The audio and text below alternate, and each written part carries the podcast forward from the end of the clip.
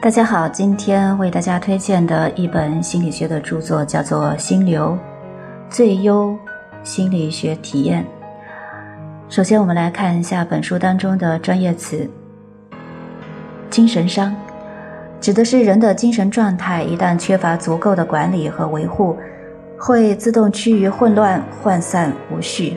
我们的心智的能量是有限的，如果没有很好的管理机制，它就会被无意义的耗散。心流的定义是指我们在做某些事情时，那种全神贯注、投入忘我的状态。这种状态下，你甚至感觉不到时间的存在。在这件事情完成之后，我们会有一种充满能量并且非常满足的感受。在生活中，心流主要构成要素有。可完成且具有挑战性的活动，全程全神贯注地做这件事，有明确的目标，有及时的反馈，能深入而毫不牵强地投入到行动中，日常生活的忧虑和沮丧都因此一扫而空，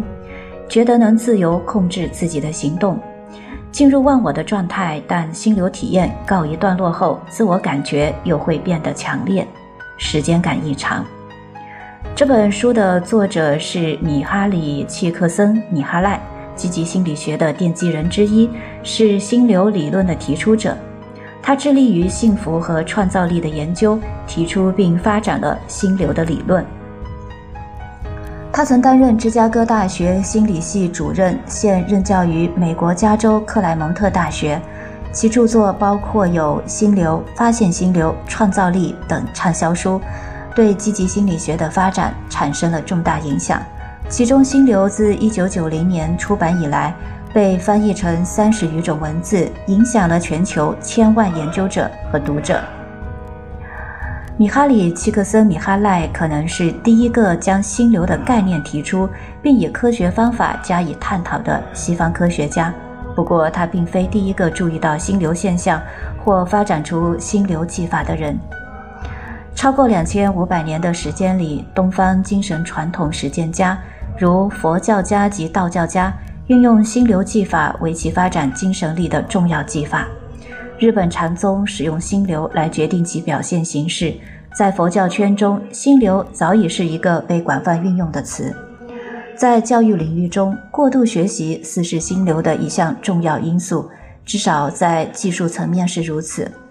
同时，许多现代运动员也在运动中经历心流，他们称此经验为在心流区中。值得注意的是，虽然心流的概念已广为东西科学家、精神大师及运动员所共同认识，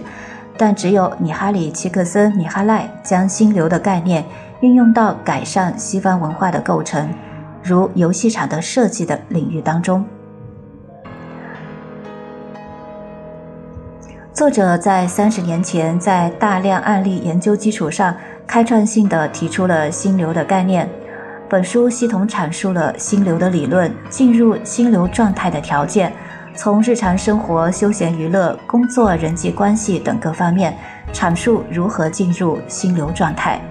对心理学爱好者和研究者来说，心流是理解积极心理学等领域不可或缺的理论素材。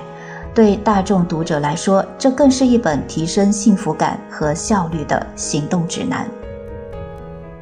好了，今天的好书推荐就是这样了，我们下一期再见。